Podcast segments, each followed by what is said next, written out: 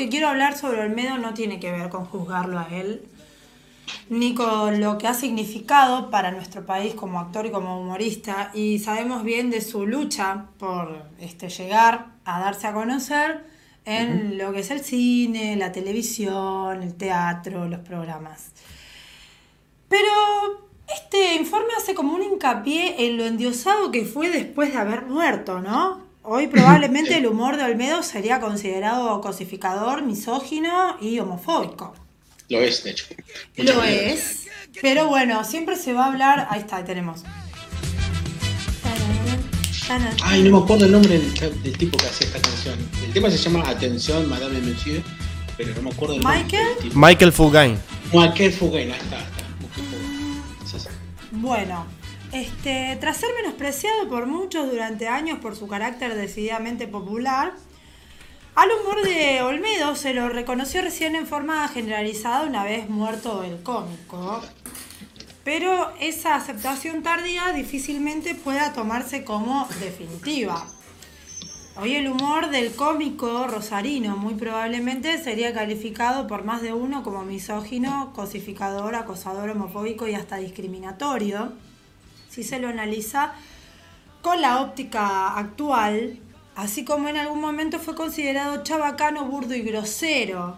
Eh, yo creo que esto tiene que ver yo no, no tuve la oportunidad porque Olmedo falleció tres años antes de que yo naciera, pero tuve la oportunidad de ver si realmente era lo que el negro quería transmitir a través, o si se unió a toda esta cosa de que en el momento era auge en el teatro y todo esto, de, que eran las vedettes y demás que salía de- del rango Sofovich. Este, o directamente su arte quería ir para otro lado, quizás, pero se tuvo que unir a esto, lo popular. Te que diría iba a dar que estoy más en la- eh, te digo que estoy más en la segunda opción, eh, porque efectivamente en los últimos años él quería ir por otro lado. Claro. Él quería ir por otro lado. De hecho hay una película que él hace en el 88, en- no, pero en el 87, Sí. no sé si lo vas a comentar, que es de Julio de Gracia, que se Ah, llama El Negro es quiere, el- el... Negro quiere y Alberto también se llama la Claro. película. Eh, no- creo que ahora se llama Un Triángulo de Amor, no recuerdo, que era que él hace, creo que es el uno de los pocos personajes serios que hace Sí. Olmedo en su vida, que hace un tipo que es viudo que le cuesta mantener una relación con, con una mujer. Entonces empieza a conocer a Susana Traverso, eh, una muy buena actriz en aquel momento, y era también una chica muy linda que también formaba parte de la Muy de- de- hermosa mujer, de, sí. de- Olmedo. Y es una película seria, bastante seria, digo, para lo que es la peli- para lo que es la, la, la, la, filmografía de Olmedo. Y claro, o sea, cuando se estrenó todo el mundo pensaba, ah, otra de Olmedo, ¿sabes? Claro. Pero cuando la estaban viendo, digo, che, ¿qué, qué onda esto? La voy a La buscar porque realmente me es muy, interesa. es muy buena, está en, está en internet, es bastante interesante. buscar. Son unos pocos personajes serios que hace Olmedo. Y él quería ir por ese lado. Es más, de hecho, él quería hacer eh, la versión cinematográfica de A sus plantas rendido León, que es una novela de Ovaldo Soriano. Mirá. Y él quería hacer la versión cinematográfica, pero con su trupe, con la trupe de Olmedo. Pero haciendo un- y la novela no es nada humorística, te aviso. Claro. Son, dos argentinos, uno que es un espía comunista, no, un comunista, y otro que es un agente estatal Ajá. un embajador eh, de una república de, de- de- del África. Claro, no tiene nada que ver.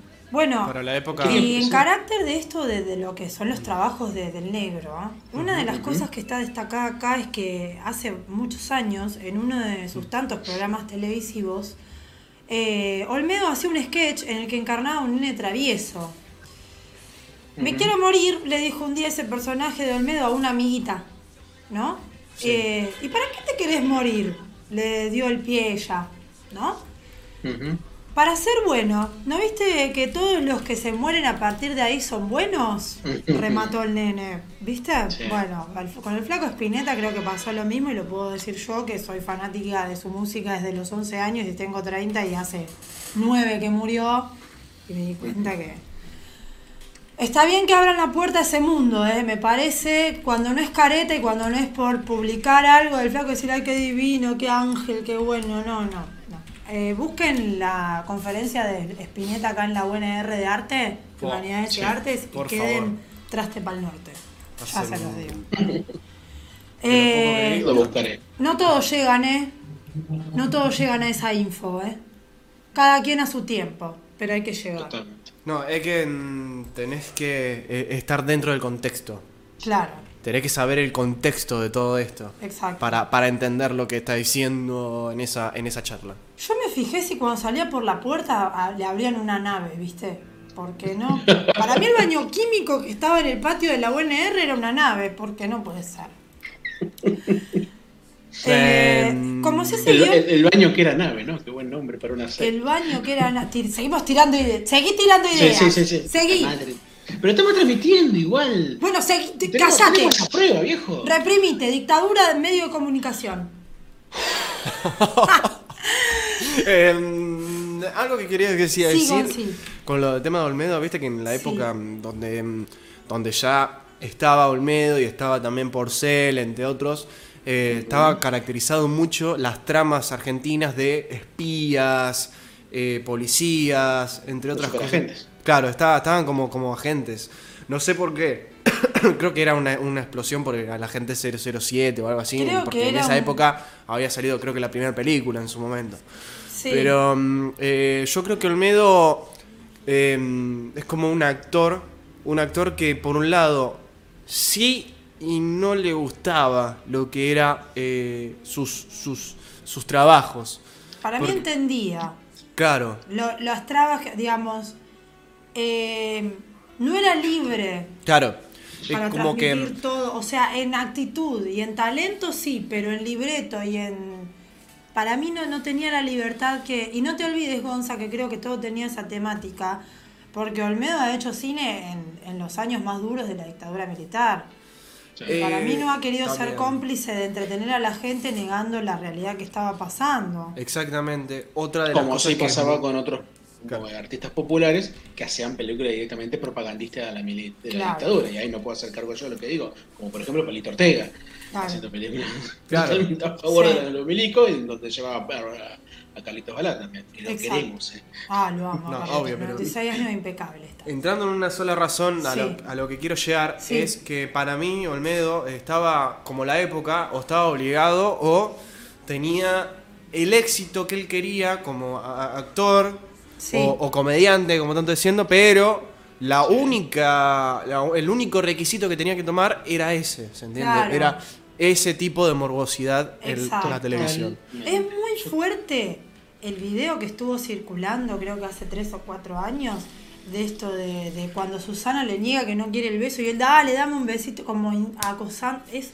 Sí, sí, de los, Horrible. este, de haciendo de médico, ¿no? Puede ser. claro, es como. Sí. Lo tomás más de 30 años después es espantoso lo que está viviendo esa mujer. ¿Por qué se ponía en un cine y se tomaba gracioso? Más allá de lo que a la gente le pueda, porque a la gente, eh, a Susana siempre le gustó la. Sí, sí. tiene que ver? ¿Qué te importa lo que haga Susana en su vida? Por favor. Y mucho menos los personajes, ¿no? Tampoco, porque muchas de esas, esas cosas Dios mío. lo ve gente que a lo mejor cree que porque lo hace Olmedo está bien. Y esa es una cosa que es. Claro. Quizás es algo que por ahí muchas veces se, se deja de lado, pero igual, así como está esa película, como vos decís, yo no me quiero olvidar nunca de una película que hizo Olmedo, en la cual eh, él se enamora de una travesti, que es mi novia él. No sé si la vieron alguna vez. No, Mi novia él está basada en una novela, ¿no? Que se llama Mi novia, se llama Mi novia el travesti, ¿no? Imagínate mal. claro, imagínate. Ahora- ahora es- la película es Mi novia él y Olmedo, que se hizo una versión para el año 75, creo es la película. eh, la, la película para mí es rupturista porque es rarísima entre la filmografía Sí. de Olmedo porque el tipo se enamora de una travesti interpretada por Susana Jiménez, pero él estaba comprometido con una chica de barrio, Sí, con la su vi. familia, o sea que estaba todo bien, pero el tipo está como, decís, pará, ¿qué hago? Porque estoy con esta familia que dentro de todo me asegura un futuro, dentro de todo una cuestión más familiar, pero me estoy enamorando de ella, Claro. que es lo que dice en la película, ¿no? Eh, Me estoy enamorando de esta chica, que es un chico en realidad, pero me, me vuelvo loco. Sí, digamos. esa cosa de negar, de negar poner un- un- una persona travesti verdaderamente en la película y utilizarla a Susana como algo que no es para ponerla dentro Claro. del personaje. Claro, claro, hoy, hoy- estaría muy buena hacer una remake de esa Muy película. buena. Pero el tema. Y sigue tirando final- ideas, ¿viste? Puta madre, es cierto. Pegamos un cachetazo la próxima, aunque estés No en llego. ah, bueno, perdón. Le tiraba un Eh, Kamehameha y llegaban claro. tres horas. Gonza, ¿vos me habías dicho algo por cucaracha mientras escuchamos a Juli? Eh, corte, te estaba diciendo. Ah, no, O sea, pero falta porque tengo que terminar Sí, el por informe. eso. No, Sí, no, sí, dame sí. un segundito nada más y, y conmigo con esto. Que es este, la de. El tipo al final termina. Tiro la película porque al final es un clásico, pero el tipo se queda con la familia normal, cristiana, si quieres que llamarlo de Sí. alguna manera. Y cuando ve a Susana Jiménez en la cumbre de su carrera artística, el tipo mira y dice: ¡Qué boludo! Pero qué boludo, dice. Pero Y la él, película te hace pensar. él "¿por qué es ella construyó rara?". su, su futuro sin él. Así que está buenísimo. Bueno, como en ese guion televisivo hubiese, como si hubiese sido premonitorio lo que decíamos antes, a Olmedo recién lo reconocieron como bueno después de muertos quienes hasta entonces lo habían denostado confundiendo popular con grasada o pícaro con guarango. Exacto. En la Argentina cuestionamos todo. Decíamos que Olmedo era chabacano, se tuvo que tirar de un balcón para que lo reconozcamos y hoy lo extrañamos. Lo dijo esto en declaración Martín Bossi, quien en los últimos años a propósito estuvo encarnando varios personajes del negro en sus eh, espectáculos que a propósito son muy buenos y bastante exitosos en buena respuesta del público. Y bueno, tenía razón. Los mismos críticos que destrozaban las películas de Olmedo y que no entendían cómo sus personajes televisivos pegaban tanto en la gente común, de un día para el otro, 11 pisos más abajo pasaron a incluirlo en el Olimpo de los dioses cómicos argentinos, no tomando también en cuenta la cantidad de machiruleada, misoginia, eh, discriminación y todo lo que Claro. contenían las películas que hacía el negro en, es- en esa época. Y hasta llegaron a hacer estudios semióticos y semiológicos sobre la obra de Olmedo. Yo he leído eso. Terrible.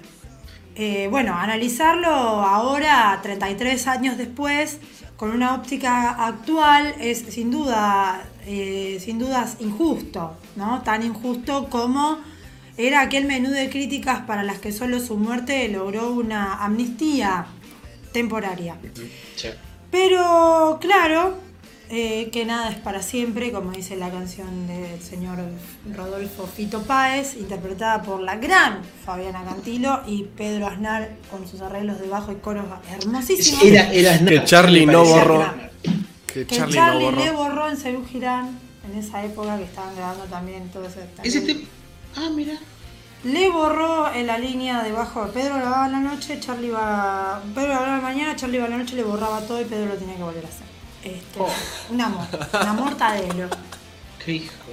Sí, no, mandale un beso que está ahí arriba, que le gritamos. te amo. Dáselo vos, que se le... ¡Te amo! ¿Dónde Eh, está la hamburguesa?